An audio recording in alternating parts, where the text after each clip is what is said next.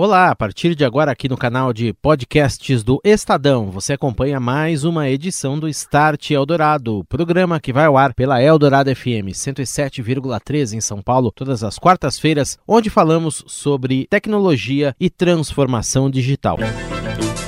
Start Eldorado. Oferecimento NEC, tecnologia para sociedades conectadas, seguras e protegidas. É disso que o Brasil precisa. É isso que a NEC faz. Orchestrating a brighter world. NEC. Start Eldorado.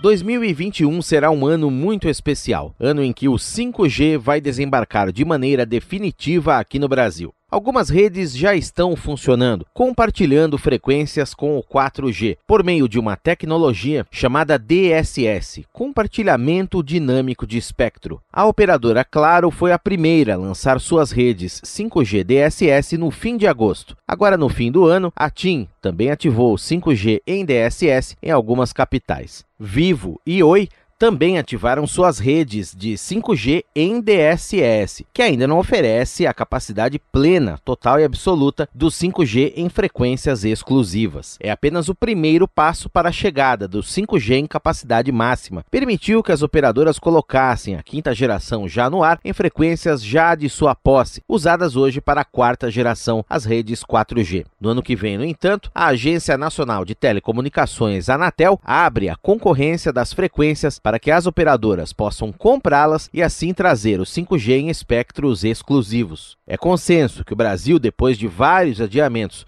e num ano muito difícil marcado pela pandemia 2020, tem que ser rápido as operadoras terão que investir bastante, não só na compra dos espectros, mas também na infraestrutura, já que o 5G exige mais antenas, mais rádios, mais fibras para a integração de todo o ecossistema, dadas as frequências de operações maiores. O que se espera, no entanto, é que muitas empresas ganhem rapidamente impulso em seus processos de transformação digital com a chegada do 5G, considerada desde já a tecnologia mais revolucionária desta década e que vai abrir um mundo de aplicações para diversas verticais. Indústria 4.0 para o agronegócio, na educação, na saúde, na indústria do entretenimento e também nos games, para o consumo de mídia, internet das coisas nos mais diversos ambientes, nas nossas cidades, também nas nossas casas, entre outros usos que a quinta geração vai proporcionar, integrando tecnologias como realidade virtual e aumentada, data analytics, inteligência de dados para os diversos nichos de negócio, integração de dispositivos diversos de internet das coisas, alta velocidade em smartphones, PCs, TVs, consoles, automação e robótica, inclusive em máquinas pesadas, inteligência artificial, aprendizado de máquinas e muitos outros. O 5G também vai provocar uma profunda mudança no modelo de negócios das operadoras, que deixarão de ser apenas vendedoras de serviços de voz, SMS e dados e passarão a oferecer pacotes de aplicações completos, suportados por suas redes de alta velocidade, em parceria com outras empresas integradoras ou não. Uma tele poderá e irá continuar a oferecer serviços de conexão e pacotes de dados para nós, usuários de smartphones, mas também poderá oferecer desempenho máximo de rede a um hospital, que terá a certeza da conexão sempre no ar, sem falhas e sem perda da qualidade, mesmo se houver alta demanda de outros utilizadores da rede em determinado momento. Uma empresa poderá oferecer pacotes específicos de dados para consumo de games e streaming, mas ao mesmo tempo, a operadora poderá estabelecer uma parceria com o governo de uma cidade para sua rede suportar, com alto desempenho e latência zero, toda a circulação de veículos autônomos em determinada região, uma aplicação crítica. Tudo isso é possível por conta de um desenho que o 5G traz por padrão, a capacidade de network slicing, fatiamento de rede, ou redes dentro da rede. De maneira dinâmica, centrais e servidores vão identificar o cliente e o tipo de serviço que ele demanda, oferecendo exatamente exatamente a característica contratada de forma inteligente. O CEO da Claro Brasil, Paulo César Teixeira, foi um dos convidados que esteve no Start Eldorado falando sobre 5G neste ano que está se encerrando. Bom, primeiro acho que o Brasil tomou a decisão correta, que foi postergar o leilão, dado que o cenário de pandemia não permitia que se fizesse esse processo esse ano. E a defesa que nós fazemos como setor é que ele seja um leilão não arrecadatório, porque é, é um leilão que naturalmente vamos pagar o preço justo, o preço que for definido e calculado com o preço correto daquele espectro, uh, mas que nós defendemos que ao invés de pagar um valor como licença, né, que se pague um valor menor pela licença e que se assumam obrigações maiores, ou seja, normalmente você tem obrigações associadas, que é obrigações de cobertura. E como a tecnologia é uma tecnologia que vai permitir uma transformação muito forte da economia, vai potencializar novos negócios, vai ser o habilitador para novas formas de trabalhar, de, de se conviver, de se trabalhar efetivamente no mundo digital. É? Uh, nosso entendimento é que nós temos que privilegiar nesse momento a cobertura e elas possam concentrar os seus esforços de investimento em construir essa rede. E ouça o que disse Paulo César Teixeira, CEO da Claro, sobre os novos modelos de negócios e a expectativa. Claramente, as empresas estão se preparando uh, para esse novo momento. Tem muitas parcerias aí possíveis de serem feitas também, porque ninguém domina tudo. Uh, é uma lógica também de você agregar valor uh, se somando com outras empresas, com outros conhecimentos específicos para determinados negócios e que vão ser naturalmente, os, os habilitadores dessa nova rede que serão eh, direcionados para novos negócios que possam surgir. O vice-presidente de B2B da Vivo, Alex Salgado, também esteve falando sobre 5G no Start Eldorado. Ele comentou a ampla mudança no panorama de negócios que vai surgir e a necessidade de se adequar à infraestrutura. O primeiro passo é a construção de uma infraestrutura robusta. Né? O 5G traz um grande diferencial, uma grande evolução tecnológica, sobretudo na qualidade do serviço e a gerência sobre a qualidade do serviço prestado. Né? A gente está estimando aqui, é, teoricamente, vai chegar a latências de 1 milissegundo, enquanto o 4G trabalha com latências de 80 milissegundos e uma capacidade técnica teórica de chegar até 20 GHz, 20 gigabits por segundo. Né? Então, uma capacidade enorme, com uma grande qualidade de serviço e, sobretudo, a capacidade de gerenciar esse nível de serviço por aplicação. Para poder entregar tudo isso para os nossos clientes, a gente vem preparando uma grande infraestrutura. E por que, que isso é importante? Porque para poder prover o 5G na sua plenitude, com grande qualidade, a gente vai ter que ter uma densificação muito maior de células, vai ter que ter small cells espalhadas pelas cidades, pelos grandes centros, pelas áreas rurais, e tudo isso vai demandar uma qualidade de conexão altíssima, e é por isso que é tão importante a fibra poder compor essa infraestrutura. Para a estruturação mais rápida das redes 5G, que vai possibilitar às operadoras oferecerem a conectividade de forma mais rápida e escalável, um padrão que vem ganhando força no mundo é o Open RAN redes virtualizadas de arquitetura aberta com equipamentos e soluções de diversos vendors e flexíveis de acordo com cada necessidade. Neste conceito colaborativo, o cliente acaba entrando como parceiro e não como simplesmente um consumidor, podendo organizar seus serviços o que ele precisa de acordo com sua demanda. Quem esteve no Start explicando isso foi o diretor de tecnologia da NEC, Roberto Murakami. A gente acredita realmente que essa questão de digitalização, de virtualização das redes móveis, da parte de RAM tal, vai trazer um benefício para a sociedade. Os padrões abertos, eles são uma vantagem que vão trazer é, muitos benefícios, não só para empresas, mas também para a sociedade, para o usuário ou para o membro da, da, da, empresa, né, que estiver tomando serviço, que estiver é, sendo beneficiado pelo serviço prestado, né? Tem muito de colaboração. O, o ambiente ele vai te propiciar não, não você receber um serviço, pagar por ele simplesmente. Você vai fazer parte, você vai poder configurar seu serviço, você vai poder é, saber o que você quer, configurar, colocar limites, não colocar limites. Então, quer dizer, o negócio vai ficar bem flexível, bem, é, diria, é, otimizado em termos de arquitetura. E aí a, a grande, a, a, grande verdade, ou a grande, o grande ponto, o objetivo final dessa rede é que ela vai ser simples, flexível, automática e, e rápida, né? E você vai trazer time to market das coisas. Então, as operadoras aqui no Brasil estão pensando nisso.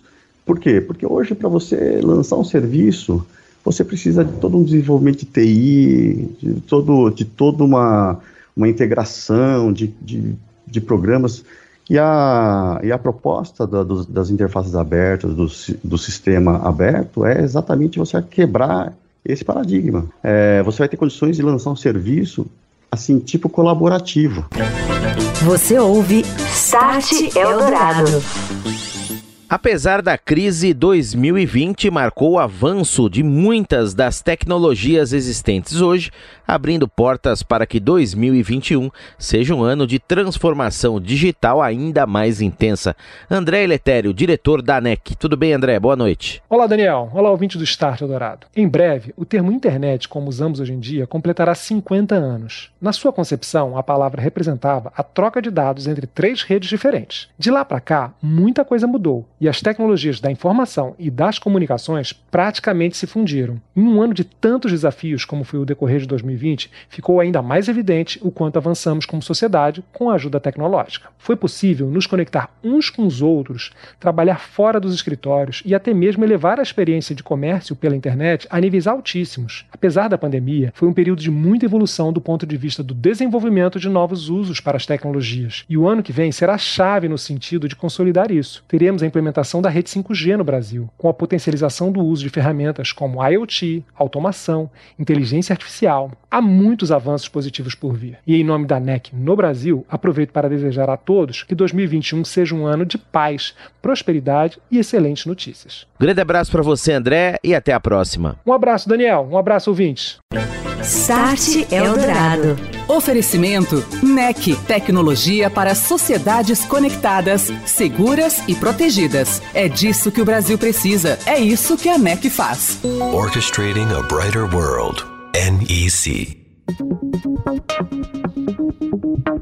Estamos de volta, este é o Start Eldorado e nossa retrospectiva 2020. E neste segundo bloco, nós vamos destacar trechos de entrevistas sobre temas da transformação digital que levamos ao ar ao longo do ano, falando de vários nichos de negócios.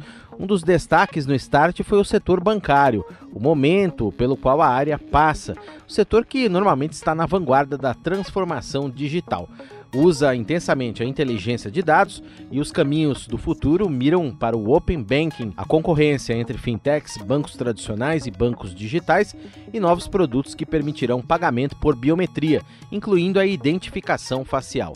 Ouça o que nos disse Alexandre Abreu, presidente do Banco Original. Em primeiro lugar, a gente tem que trabalhar sempre a instantaneidade, né? É, o nosso cliente ele gosta de resolver tudo na hora. É, ele não gosta de deixar, não gosta de nada que tenha que resolver depois. Então, por exemplo, hoje você abre uma conta, é, depois que você põe os dados, você abre uma conta apenas com a identidade, mais nada, coloca poucos dados e em dois minutos a sua conta está aberta. Né? É, e assim tem que ser todos os procedimentos de dentro do banco. E é claro que à medida que esse cliente ele vai se movimentando dentro do banco e vai clicando e vai pesquisando, é, a gente registra as preferências dele e procura fazer uma oferta e um atendimento adequado é, a ver com o perfil dele. Né? A gente se utiliza desses dados sim, a gente faz um, um analytics bem poderoso para estar tá podendo oferecer aí o atendimento mais rápido e e aquilo que mais se adequa às necessidades dele. Ainda do original, nós recebemos Raul Moreira, diretor executivo de TI, produtos e operação do banco.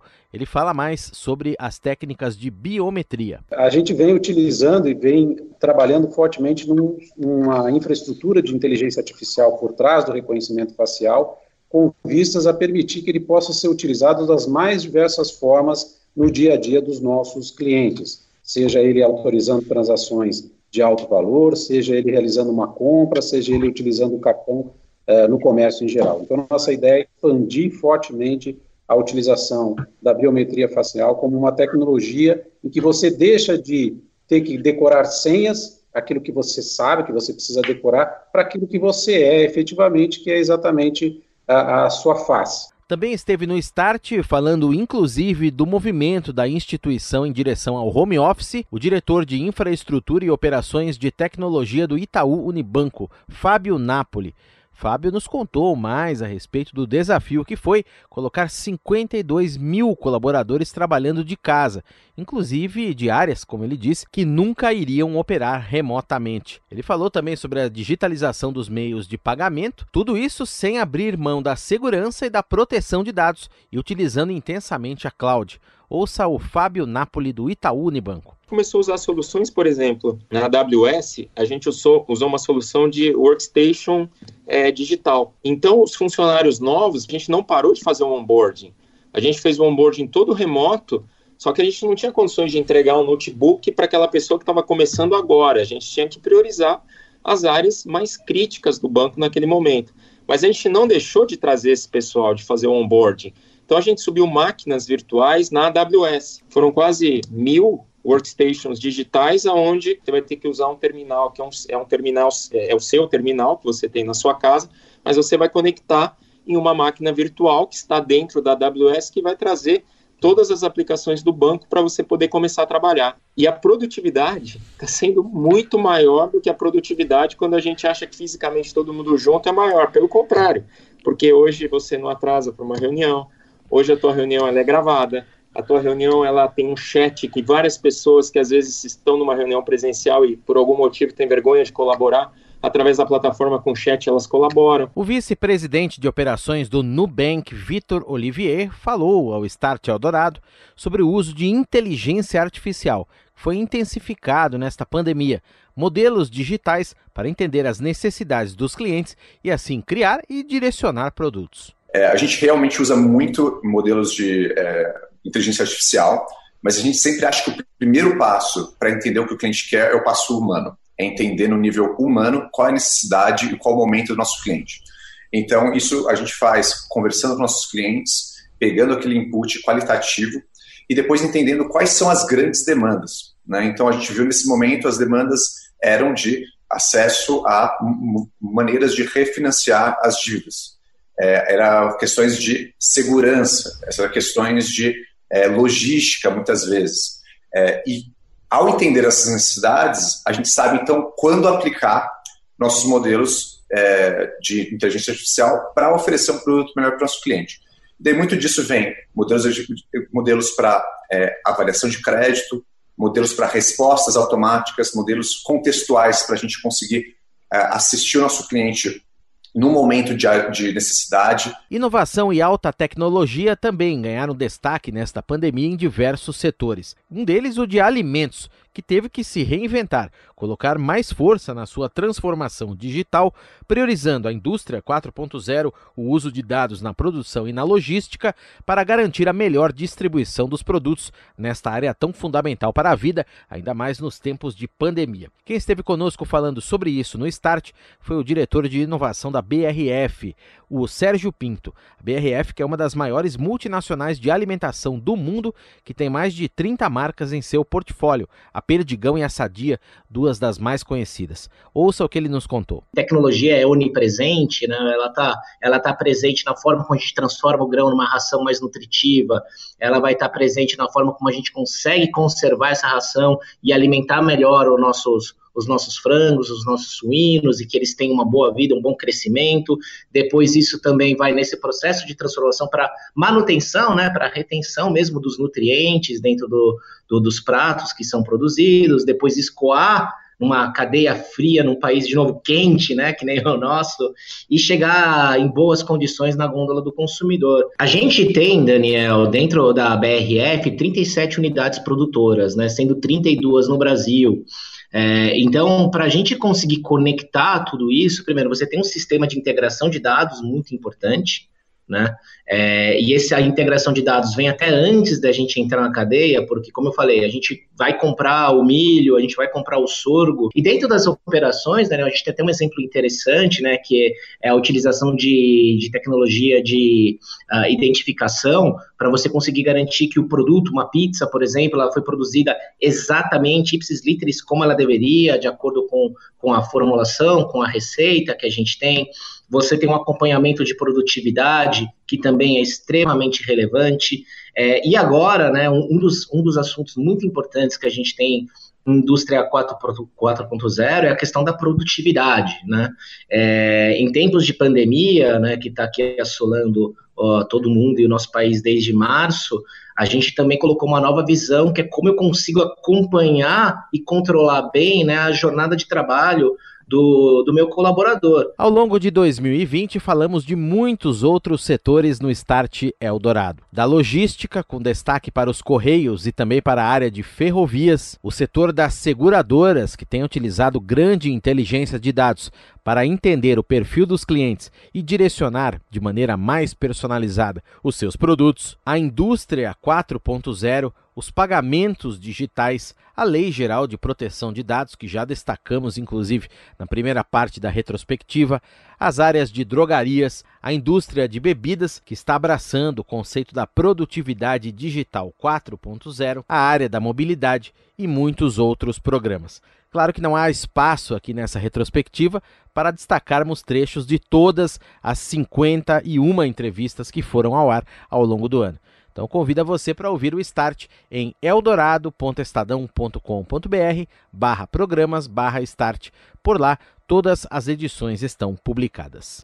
Você ouviu Start Eldorado. Oferecimento NEC, tecnologia para sociedades conectadas, seguras e protegidas. É disso que o Brasil precisa. É isso que a NEC faz. Orchestrating a brighter world. NEC.